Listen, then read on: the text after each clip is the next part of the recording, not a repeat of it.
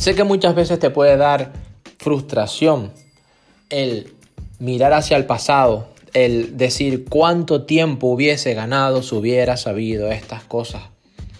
O cuanto más aprendes, cuanto más te entrenas, cuanto más libros lees, cuanto más entrenamientos haces, cuanto más cambias tu mentalidad, cuanto más rompes tu paradigma, sales de la caja, elevas tu nivel de conciencia, expandes tu contexto y creas, establece una nueva realidad.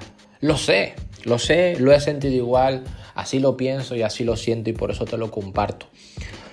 Porque cuanto más ignorancia estás rompiendo, cuanto más estás saliendo de la mediocridad, más puedes señalarte en el espejo y decir, tenía que haber hecho esto, tenía que haber...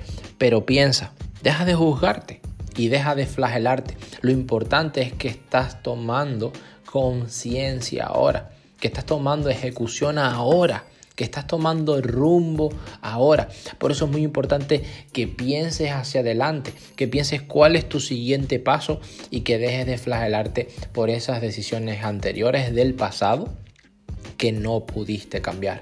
Eso no lo podrás cambiar ni tú, ni yo, ni nadie, ni, ni ninguna absoluta persona en el mundo. Esas circunstancias ya fueron aguas pasadas.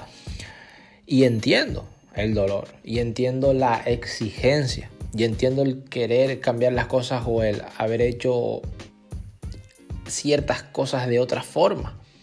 Pero lo importante es que dejes de despilfarrar el presente. Hay mucha gente que está despilfarrando el hoy, el ahora, pensando en el pasado. Aprovecha el tiempo y si ahora lo sabes, toma acción, ejecuta y no pierdas el momento.